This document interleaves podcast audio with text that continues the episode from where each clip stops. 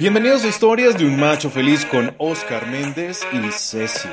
Entrevistas, historias, reportajes, herramientas y claves para hombres que entrenan sus emociones, se ponen los pantalones y se atreven a ser machos de verdad. Bienvenidos.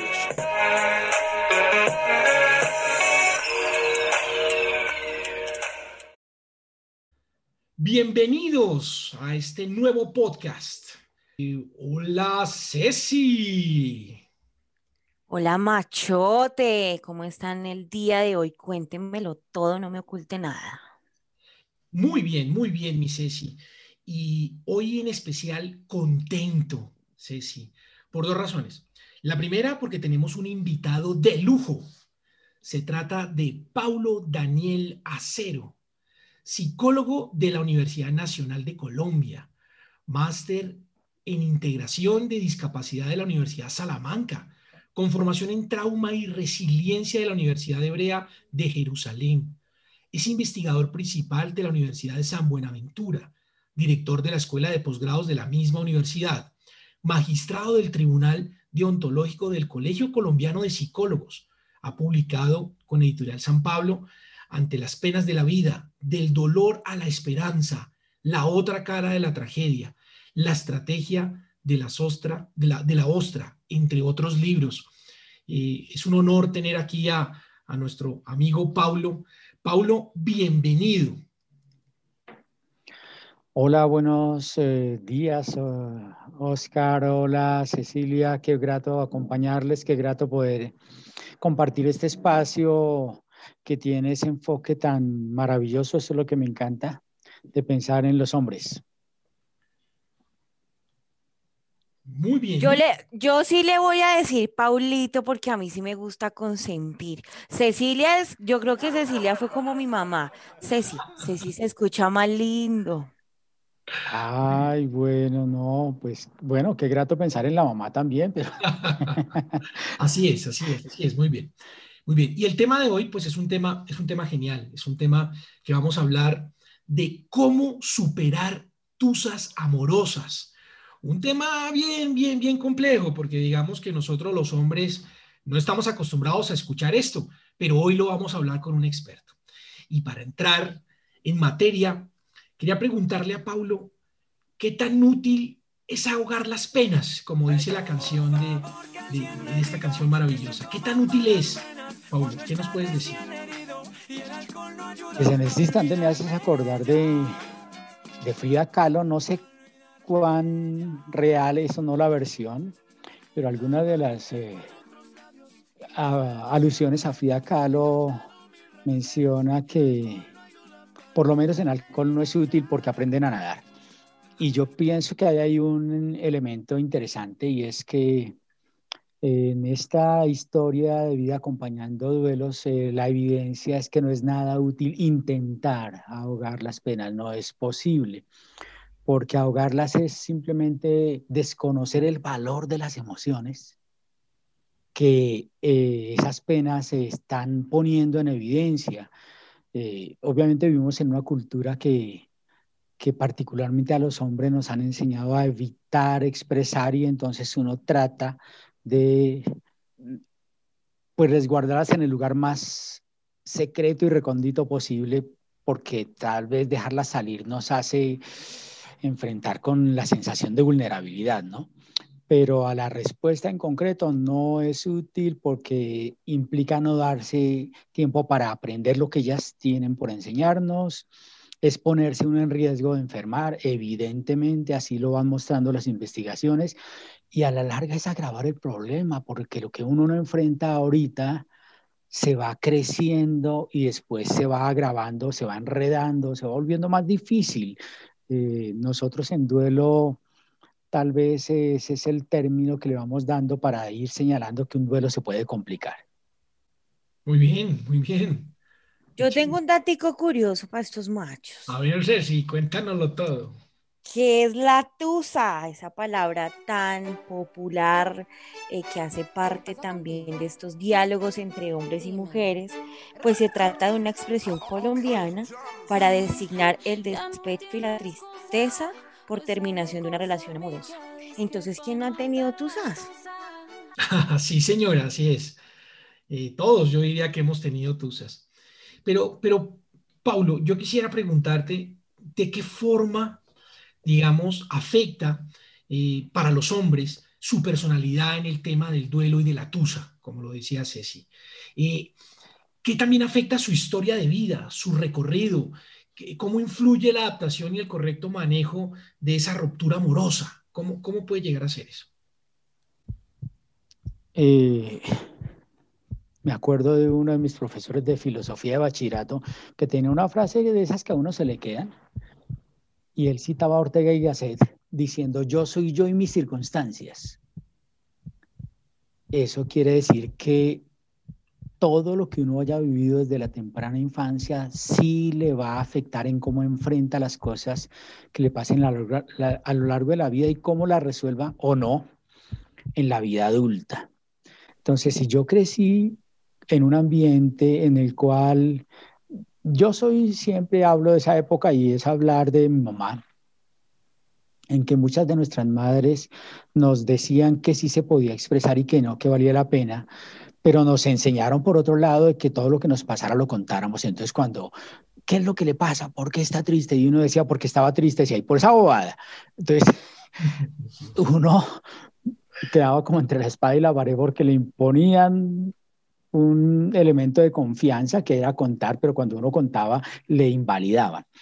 Y muchos de nosotros estamos en escenarios así, en que ese hecho de que nos invalidaran cuando pequeños, es decir, nos dijeran por qué, por qué sí podíamos estar tristes, dolernos o no, hizo que nosotros fuéramos seleccionando qué decir y qué callar. Y la mayoría de cosas que tienen que ver con lo que nos pasa, mm, decidimos callarlos. Si yo crecí en un ambiente que promueve, por ejemplo, también el locus de control externo, todo es culpa de los demás, pues yo también voy aprendiendo a mirar que probablemente si esta relación se acabó, no es por mí, es que ellas son, es que las de mi tierra, es que, etcétera, etcétera, etcétera, y jamás tengo la posibilidad o me doy el permiso de mirar hacia adentro y entonces pues nunca voy a cambiar. Yo quiero hacerte una pregunta, Paulito, perdón, machote. Dímelo. Le atraveso, Ceci. Siga, siga, siga, siga. Atendiendo, atendiendo un poco a esta, a, esta reflexión que nos haces con relación a, mm, a esto que desde la familia traemos impuesto, a estas opciones de, de, poder expresarnos en algunas cosas y otras no. Atendiendo un poco a la actualidad, eh, bueno, ya sabemos que la familia tiene ahí eh, una influencia, pero por ejemplo, eh, ¿qué papel juegan las redes sociales frente a una ruptura amorosa? Porque te lo pregunto, porque bueno, una vez, ¿cierto? Sus amigas en Facebook cuando terminan así con esos tóxicos y yo creo que se entera todo, pero todo el mundo cuando pasa algo, cuando esta relación está mal, cuando está bien, incluso hay una categoría de complicado, sí, es una relación complicada. Entonces, ¿cuál sería el papel de las redes sociales en este proceso de ruptura? Digamos que las redes sociales son un instrumento de comunicación y expresión, pero son un instrumento de comunicación y expresión que en general tienen como un nivel de superficialidad. Obviamente con la pandemia aprendimos que se les puede dar un buen uso a las redes sociales. Digamos, yo tuve la oportunidad de presenciar en este tiempo de pandemia unos ejercicios muy, muy interesantes que desde las redes sociales se hicieron, por ejemplo, para apoyar y acompañar. Pero la esencia de las redes sociales es la superficialidad. La esencia de las redes sociales es eh, decir y decir muchas cosas y tal vez decirlas, por ejemplo, desde eh, el espacio anónimo. Entonces, no diría que no ayudan mucho si se usan mal y por ejemplo mira lo que te estás diciendo, eh, yo creo que es más aceptable, por ejemplo, que alguien, una mujer en las redes sociales exponga su dolor, su tristeza, me hicieron, me deshicieron, que un hombre lo haga. Pienso que, y pues hay evidencias por ahí, justamente en las redes sociales, que cuando los hombres se atreven a hacerlo, le caen y le hacen bullying. O sea, esa oportunidad que se dio de expresar que estaba dolido es la oportunidad para que otros le den todavía más duro y ataquen la masculinidad y todo ese tipo de cosas. Entonces, el papel que juegan no es muy sano y mucho menos en aquellos casos, yo he tenido varios casos así en los cuales se acaba la relación, hay la ruptura y uno sigue lo que llaman stalkear, ¿no?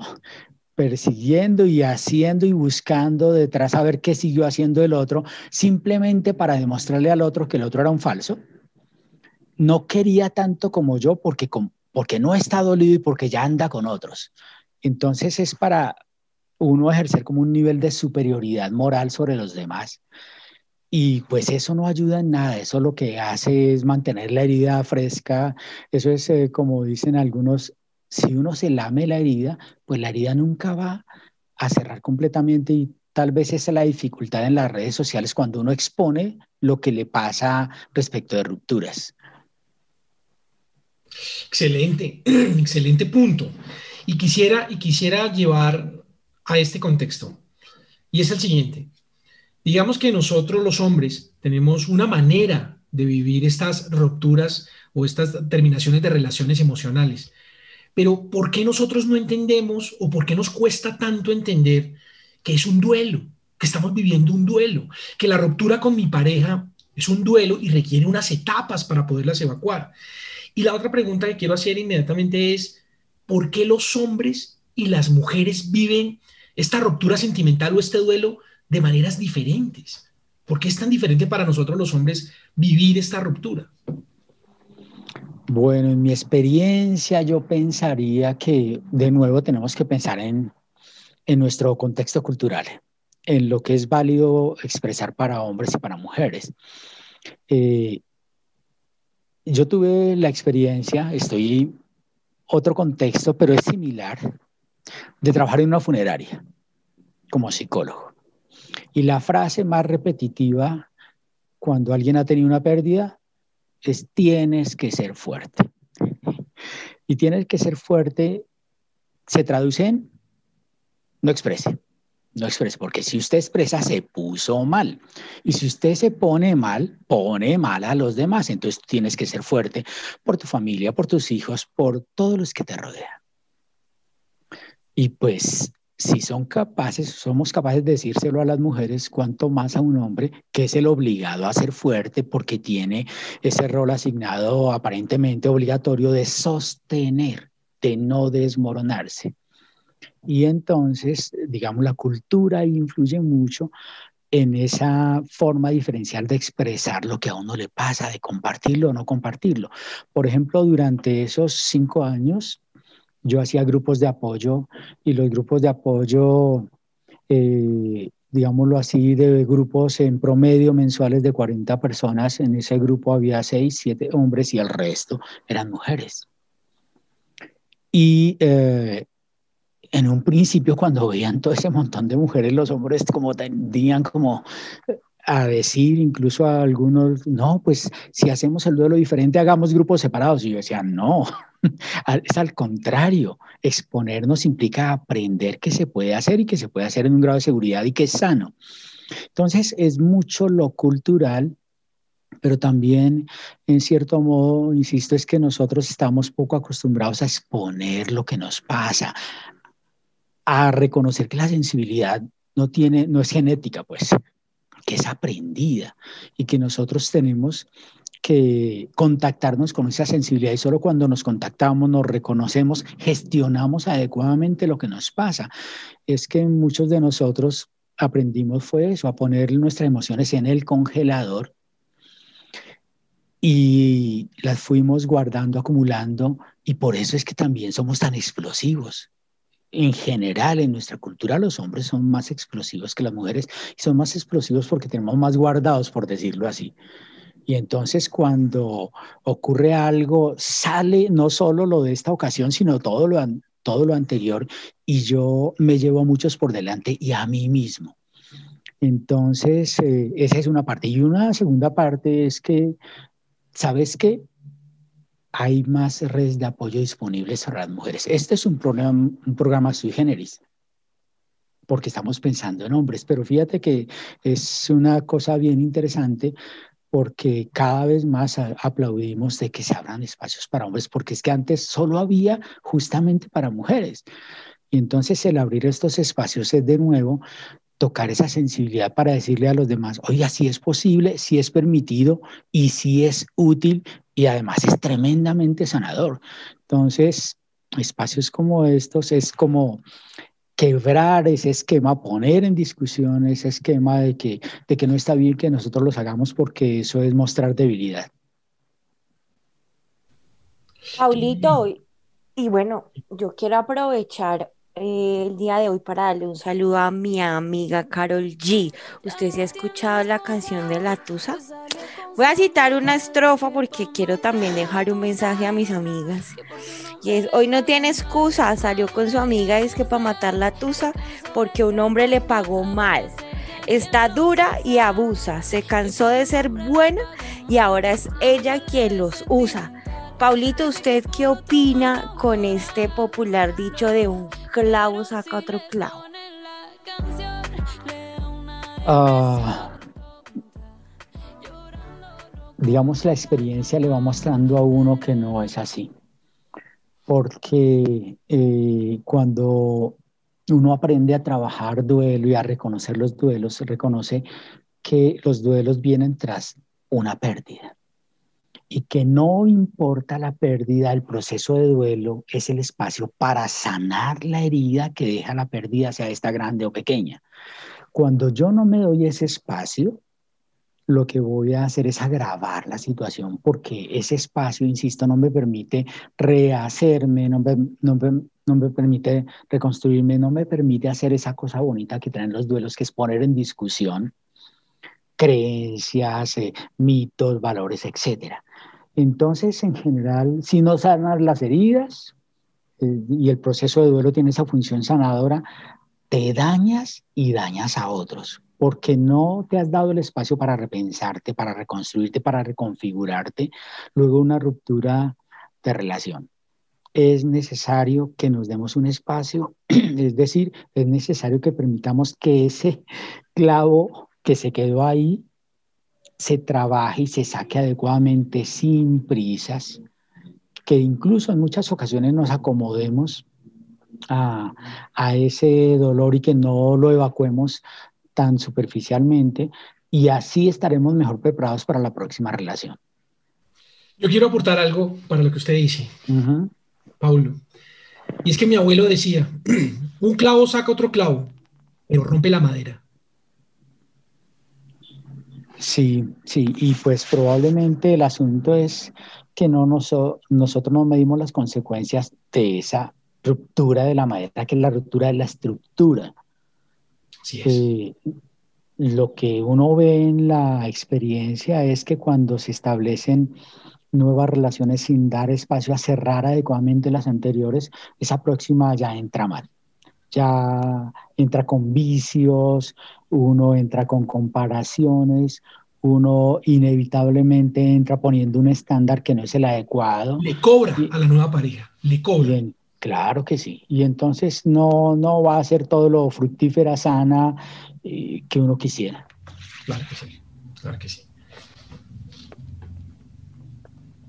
Bueno, yo quisiera, yo quisiera preguntarle una cosa y es, eh, ¿Por qué nosotros los hombres, usted, usted aclaró el contexto de que nosotros desde pequeños no nos permitieron expresar nuestras emociones y nuestras mamás nos ponían la trampa de cuénteme, pero oiga, pero esa bobada, o sea, no era importante, no es importante expresar las emociones.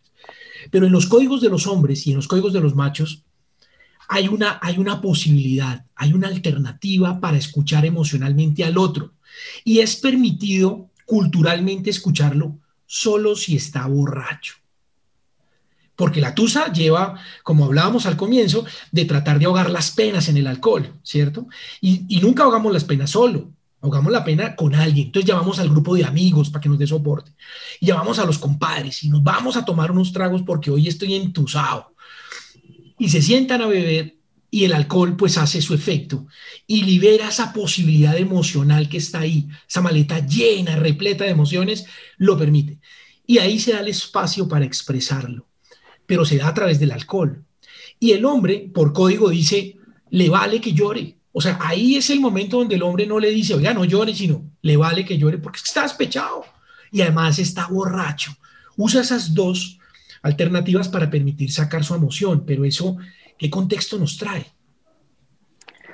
Eh, sí, no, me haces acordar eh, mis clases de la Nacional que un profe decía que sí, que aquí en Colombia descubrieron que el super yo se diluye en alcohol, ¿no? Y, y pues sí se diluye, pero el problema es que hacer un trabajo emocional es un trabajo que se debe hacer conscientemente para que resulte útil. Es decir, no basta con que tú drenes cosas y las drenes en un estado el cual no te haces cargo de ellas. Ese es el asunto. Y pues, eh, mm, de nuevo, tenemos que hablar de la cultura. Nosotros y yo trabajando en duelo por más de 30 años, eh, suelo compartir a los papás que a los hijos hay que enseñarles a perder hay que enseñar ese contexto de la oh, qué bonito! Súper. Y estamos ahí errando en los colegios, en las familias, cuando nosotros nos afanamos es por enseñarles que todo lo que te propongas, tú lo lograrás, etcétera, y les generamos, les imponemos eso que también es un peligro en nuestras culturas y en muchos escenarios contemporáneos de eh, educar para el éxito y para el todo lo puedes, etcétera sin darse una oportunidad de que uno trabaje las cosas que hay que trabajar. Y entonces, reitero, eh, el alcohol sí permite que salgan cosas, pero que no salgan en un escenario de conciencia que hace que no se trabaje, sino que simplemente se repita. Es que ese es el mismo contexto de las adicciones. ¿Por qué hay adicciones? Pues porque uno tiene líos y quiere evadirse de ellas porque quiere simplemente dejarlas en el cuarto de San Alejo y punto, y saldrán ahí cuando eh, haya un nuevo escenario de alcohol que facilite la salida, pero insisto, eso no permite que se haga, el, el propósito de un duelo es muy bonito, y miren la palabra que uso, bonito, y está hablando de duelo, cuando el, el duelo es transformador. El duelo tiene el propósito de transformar, no de deformar. Pero los seres humanos, cuando no gestionamos adecuadamente las emociones, nos deformamos, particularmente los hombres. Nos hacemos más insensibles, menos expresivos, y por eso es que probablemente cometemos más errores en las próximas relaciones. Entonces, ¿qué es lo que debemos hacer? hacerlo en un escenario de confianza, los hay, los estamos construyendo, y en un escenario en el cual yo no le tema miedo a en un estado de conciencia hablar de lo que a mí me pasa, de lo que a mí me dolió, de lo que a mí me generó un impacto y poderlo hablar, pero insisto, en un escenario de reconstrucción y en un escenario en el cual yo me siento contenido, adecuadamente apoyado para hacer de, insisto, de ese proceso de duelo un proceso de transformación y no de deformación. Ah, súper bien, qué bueno. Me acordó usted de la canción de Franco de Vita, El buen perdedor. Eso es un buen ejemplo de aprender a retirarse, de aprender a aceptar la pérdida, porque, porque definitivamente, eh, pues a pesar de que la relación no es una apuesta, no es una guerra, no es un juego, pues también hay que reconocer cuando ya uno no puede estar ahí, ya no es bueno para uno estar ahí. Pero ahí va mi siguiente pregunta, porque nosotros los hombres, pues como usted lo decía en el contexto, nos cuesta perder, o sea, nosotros no tenemos esa claridad, preferimos terminar nosotros que nos terminen, ¿sí? Que nos cortar nosotros, que a nosotros nos corten. Pero ¿cuándo me debo preocupar que esa tusa me está convirtiendo en un acosador? ¿O cuándo, me debo preocupar? O sea, ¿cuándo es el nivel de yo decir, oye, necesito acompañamiento? Requiero agotar esta emoción adecuadamente con un profesional, con alguien que me pueda acompañar en esta situación, porque ya para mí no es, no es, no es bueno. Y ya intenté la terapia del alcohol, ¿cierto? Ahogar las penas, como hablábamos al comienzo, que no funciona, y, no, y ya aprendieron a nadar, como dice. ¿Sí? Las penas aprenden a nadar en el alcohol y vuelven y vuelven y vuelven. Entonces, ¿cuándo es ese momento? ¿Cuándo puedo identificar que yo requiero un acompañamiento? Pues en general el indicador más eh, visual es cuando empiezo a afectar o a ver afectada mi funcionalidad. Eh, mm, digamos, en el escenario de atención que yo manejo, la, la mayoría, pero los pocos hombres que asisten, asisten es porque ven que ya su funcionalidad, su desempeño, la capacidad que tiene de hacer cosas como antes las hacía, se ve afectada. Y usualmente no son ellos los que se han dado cuenta, sino afortunadamente son otras personas los que lo han, visto como esa luz encendida de alerta y les hacen eh, reconocer que hay algo que les desbordó. Cuando algo me desborda, yo debo buscar ayuda. Yo coloco un ejemplo elemental que es de mi vida cotidiana. Yo llevo más o menos 20 años de profesor universitario. Y para ser profesor universitario y hacerlo relativamente bien, más en estos tiempos de pandemia, uno ha tenido que, que lidiar todos los días con la tecnología. Y aprende cacharreando, dice uno. Y lo hace bien. Pero cuando a mí se me daña un aparato electrónico, no soy capaz de meterle mano.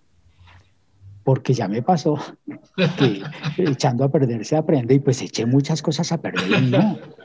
Entonces, yo que soy tan respetuoso de eso, cuando a mí se me daña un aparato electrónico, digo, hay que llevarlo al técnico, técnico, al que sabe.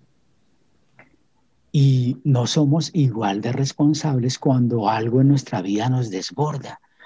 Y entonces hay una campaña que se inició hace dos años y, desde el Colegio Colombiano de Psicólogos nos unimos con la Asociación Colombiana de Psiquiatría para crear un hashtag que decía que está bien ir al psicólogo, que está bien ir al psiquiatra, así como está bien ir al odontólogo o al médico.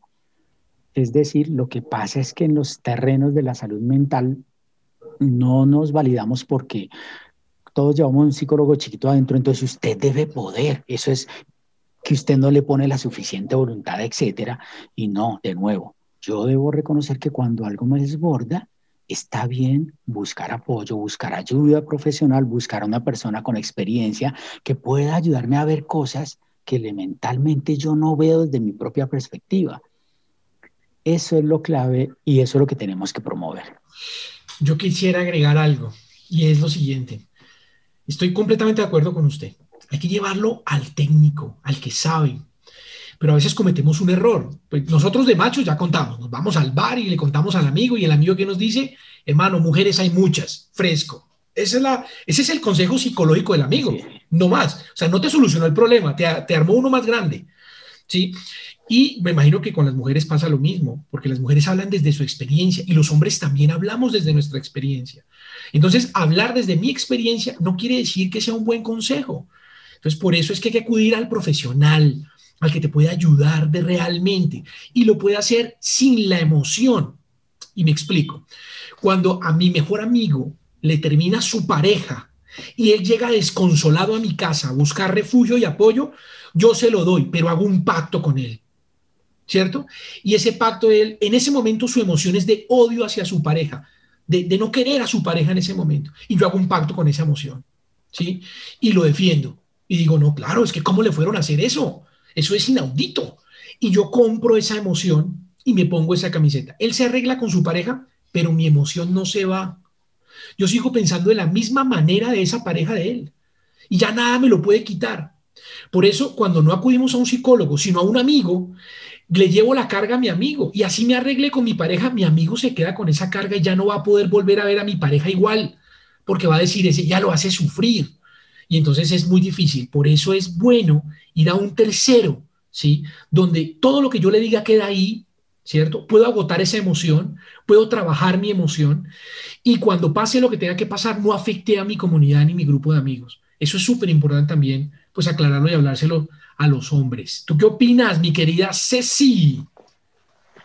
Estaba pensando eh, muchísimo de estas situaciones cotidianas que no solo viven ustedes los hombres, sino que ah, de este lado también, ¿no? Porque hemos hablado de muchas cosas importantes, como es ahogar las penas, saber perder, me parece súper clave enseñar eso desde pequeños, porque incluso eso se puede volver potencialmente en una forma de violencia impresionante cuando las parejas deciden romper los vínculos pero eh, me estoy, en este instante me acuerdo de un par de amigas que transitan eh, en una situación pues de ruptura y bueno, hablamos de lo que vive la persona en duelo, pero no hablamos a veces de los efectos con los otros y las otras. Ejemplo, mis amigas les pasan eh, cuenta de cobro por una persona que dejó esa tusa a esas otras restantes relaciones. Entonces también miremos, eh, profe Paulito, qué pasa cuando yo le cobro a los demás eso que no supe vivir en duelo con, con mi